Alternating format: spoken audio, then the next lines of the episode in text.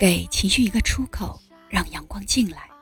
欢迎来到你专属的心灵疗愈空间。醒来，我是若兰，让我用故事带你驱逐黑暗。You are my sunshine, my only sunshine. You make me happy. 嘿，大家好，我是若兰。今天隆重推出一位刚柔并济、才华与能力并存的时尚辣妈思思，我的好朋友。来，思思和大家打个招呼吧。Hello，我是思思。哎呀，这个若兰，你就每次把我吹的天上去了。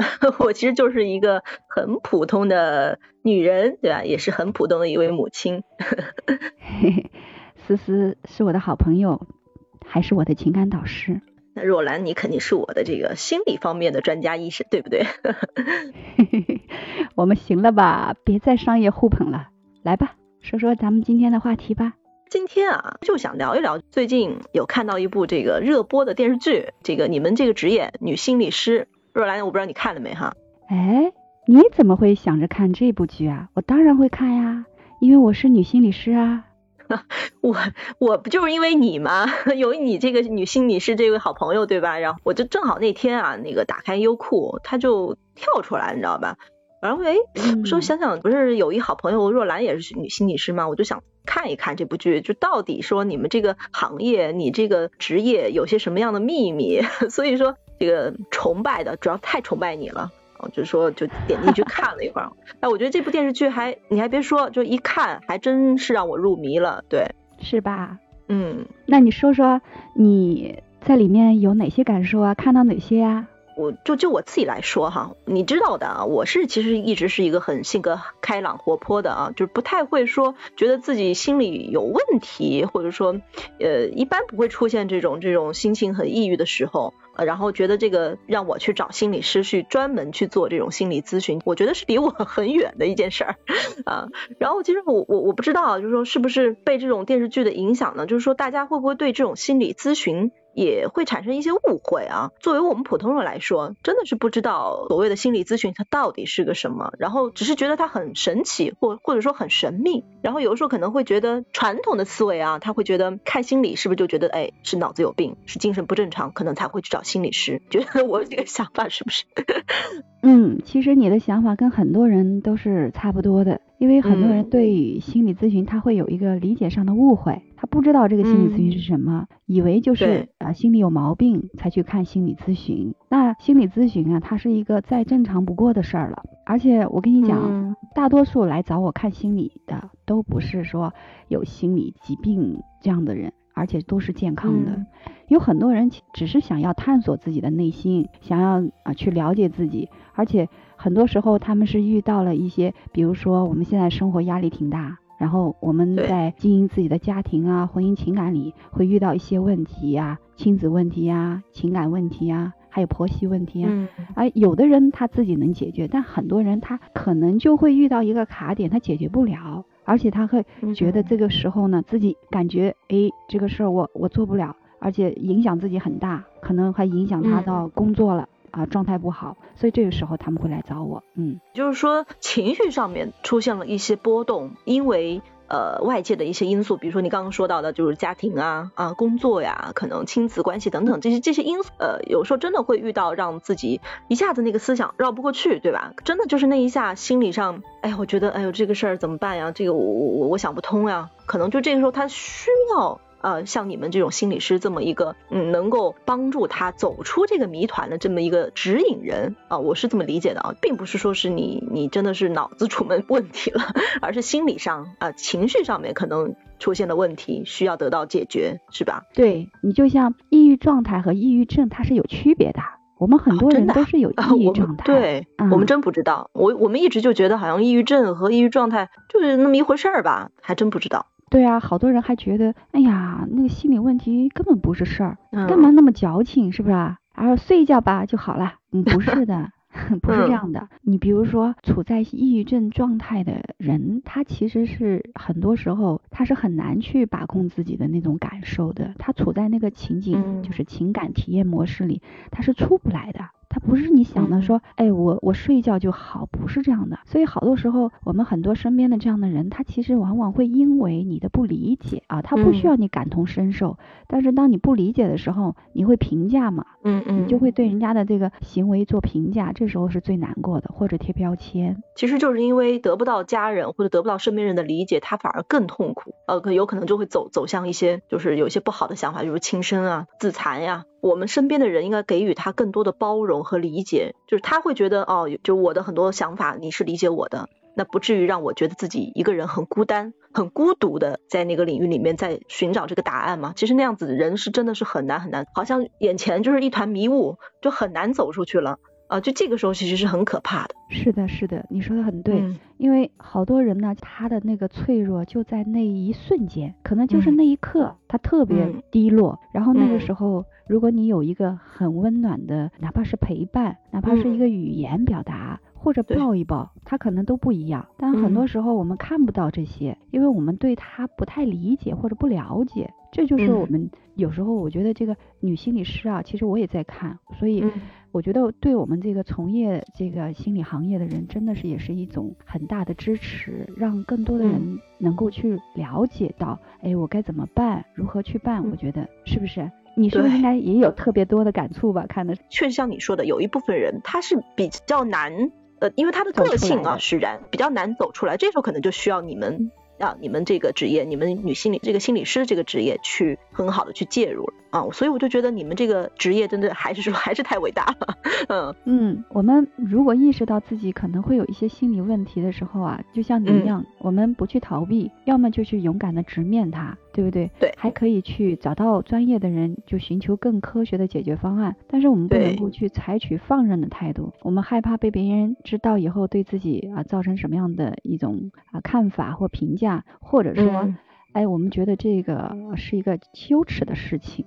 好像要偷偷的，其实我们要学会求助啊，哪怕就是有一个好朋友聊聊天儿，嗯，听你说一说，我觉得也会好很多。对对对，你看现在这个社会压力山大的啊，我们每个人都会或多或少有一些焦虑不舒服的心理状态。但是如果当你特别希望哎自己能舒服一点的时候，你又不好意思讲，是不是别人也不知道？对吧？嗯，你就像那个女心理剧里面的那个女孩尤娜，她其实那么想，对吧？她很想很想去得到父母的关爱，但是她不会表达，她就一直用一些不特别好的方式去什么跟父母去表达，引起关注，甚至在学校里也是一样啊，包括她的自残啊啊这些自杀的念头，但是她身边的父母好像对这件事觉得，因为他们不理解或者不了解，所以他们对这件事不重视。对他们对于对于孩子这件事情的这个抚养，他可能觉得只要给钱，给你照顾好了物质上，那其他的他们自己的这种情感的啊，包括父母这种离婚啊，情感上的摩擦呀，他们会觉得这跟孩子也没太大关系。其实他没想到这个对孩子的伤害挺大的。对，其实你刚刚说到这个尤娜的这个事情。让我想到，我就前几天我就刚好网上看到那么一条新闻，好像是广东还是深圳那边吧，有一个那个经济学家，他的儿子啊，他十二岁的儿子也是跳楼自杀了嘛。这个新闻让我挺有感触的啊，就是他那个小孩儿挺活泼的一个人，平时还喜欢打篮球啊，那个画漫画，学习成绩还不错。然后呢，家里你想想看，他经济学家肯定也是高知家庭嘛。我想想这个家庭整个氛围应该还是不错的。怎么说呢？就造成他儿子自杀的这个原因啊，因为他妈妈是这个全职。太太嘛，全职妈妈，可能平时就是照顾孩子的这种衣食住行啊。然后呢，他爸爸大经济学家，可能平时出差的会比较多，经常出差，很少会在家。然后回来呢，可能也疏于这个对儿子的一些学习上的关心啊，生活上的关心。尤其是孩子进入初中以以后，学习压力很大嘛。其实现在你看，呃，读书啊，孩子挺可怜的，因为要因为我家也三个孩子嘛，就是老大也是初中啊，老二也是读小学了。对，其实现在小孩真的压力非常大。但是作为我们家长来讲啊，就像你说的，真的平时是很疏于去跟孩子的这种有效沟通的。你可能只是关注到他这个呃吃没吃饱啊。啊，穿没穿暖啊？平时这个呃零花钱够不够啊？对吧？真的是很少跟咱们的孩子有一个面对面平等的以朋友的这种角度啊，去跟他交流、去沟通，真的是很难走进我们孩子内心真实的世界的。就就拿我家说吧，啊，我我大女儿。啊，也是进入了这个青春叛逆期了。他因为平时呢，原来是一直是跟着我爸妈啊，跟着外婆外公住的。然后我呢，因为确实是前几年工作也是很忙。啊，对，然后也是在外地。从他小学四年级以后吧，就基本上就是陪伴的很少。所以说，在他这个青春，从儿童进入到这个青春期的这个过程当中，缺少父母的陪伴的，所以说造成他现在呢，也是出现了很多这种叛逆期小孩子的一些叛逆的一些一些症状啊，包括这个不愿意听我们家长对他说话，他就觉得我们好像跟他说跟他沟通就是啰嗦，他就不愿意听。他虽然 他虽然知道这个是有道理的，但是他就是拒绝去听你的内。内容，然后再一个呢，就是可能在学校里面，他就是跟同学呢，可能也也也好像就是说也融入不进去，就这种状态，呃，然后也。确实是让我很头疼 这个事情，包括我现在有时候也会很担心他去做一些这种不好的一些想法啊，就包括你看这个电视剧里边刘娜啊，你刚刚说到她其实也是因为父母就是原生家庭啊，引发她在学校里面跟很多同学也是经常起争执，对吧？她也会觉得自己没有受到老师重视，觉得父母也不理解她，用一次一次的这种自残的方式去引起大人的关注，包括最后其实你看他，他父母是离婚了。他是最后一个才知道，他是被动的知道父母离婚，他才会产生的这这么多的这种消极思想嘛。其实我觉得真的是现实生活中有太多太多这样的家庭，太多这样的案例啊。你临床上肯定也遇到过类似很多这样的案子嘛。就是你是怎么去看待父母的离婚啊对孩子造成的这个伤害？比如说遇到你遇到这样子的孩子，你是会用什么样的方式去疏导他走出这个困境？啊，我在临床上其实还真是遇到挺多的。尤其是现在就是不太大的，比如说八九岁、十二岁到十五岁啊这样的女孩子也好，男孩子都有这样的情况。其实大部分呢啊，就像你说的，跟原生家庭、跟我们的父母之间有关系。因为孩子其实很简单，他是一个白纸。那他现在的一个状态，一个是跟父母之间的关系和不和谐有关系。第二个的话，还有一个就是他的抚抚养的这个环境是不是一个连续的？比如说从小出生。到他的这个成长的过程里，是由父母在最关键的时候有陪伴吗？那这个很重要。还有的说我就养在身边啊，那你养在身边，但是你没有去做深度的陪伴，就是很少沟通。现在好多人回来都是拿着手机自己刷，对，或者说。要么干自己的事儿，孩子呢基本上都是要么就是作业看作业，然后呢孩子要是作业不好，又会有很多的评价，嗯，或者说自己在外面的情绪没有办法去很好的。疏导的时候，会把自己的情绪发作在孩子身上，这样的也很多。总而言之，家庭的环境里面缺少爱，然后还有一个离婚的话，很多人他不正视离婚的对待孩子的这个观点，他是错误，会要么隐瞒啊，就是说为了孩子高考啊，或者孩子上学要好好学习不影响，他们就隐瞒孩子，这是一种，对吧？那另外还有一种呢，就是啊，我我们分开，那我们互相扯。啊，互相去啊批评对抗，嗯，然后就是互相去否定对方的这个状态也很多啊。那这样的情况让孩子去站队啊、互撕啊、攻击啊。哎，这些就会让孩子造成更大的伤害。相对于离婚对孩子造成的这个伤害，不如说这些才是成为了孩子哎受到的真的心理伤害。嗯，我觉得孟非曾经说过一句话，你知道吗？他说，单亲家庭啊，人们总以为缺少爱，但也有另外一种情况，单亲家庭的孩子得到两个家庭的爱。我觉得这句话同样适用于我们这个离婚以后的这个重婚家庭也是一样，对不对？对于我们这个成熟的夫妻来讲啊，他其实离婚应该在孩子面前，你不要告诉他只是结束了，他应该是换了一种相处方法，就是两个人是亲人了，对不对？让彼此更加舒服了。然后你要让孩子知道并且确信，虽然爸爸妈妈离婚了，但是我们依然会很爱你，会养育你。会照顾你，会在你有困难的时候做你永远的大树，在你的身后。嗯，啊，这样子孩子就会觉得，哎呦，父母虽然离婚了，但是我依然会有父母的爱啊，我依然在温暖有光的环境里长大，这才是一个正确的。如果说发生这种情况，后面怎么办呢？那你想造成伤害了，孩子。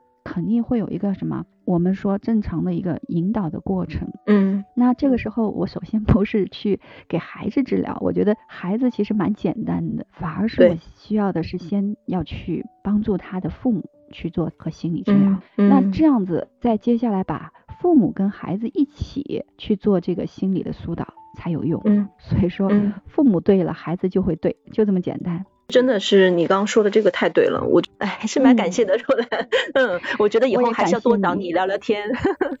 好了，今天的分享就到这儿，感谢收听，我是若兰，在这里你可以放心的尝试表达你内心最真实的感受，无论是好的不好的，一点点交出受伤的自己，让自己看到自己，并且有力量在生活里尝试争取生命的另一种可能。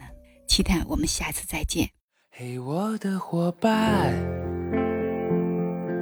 你可以走得更缓慢，背上你的吉他，头戴白色花瓣，难过的全都抛开。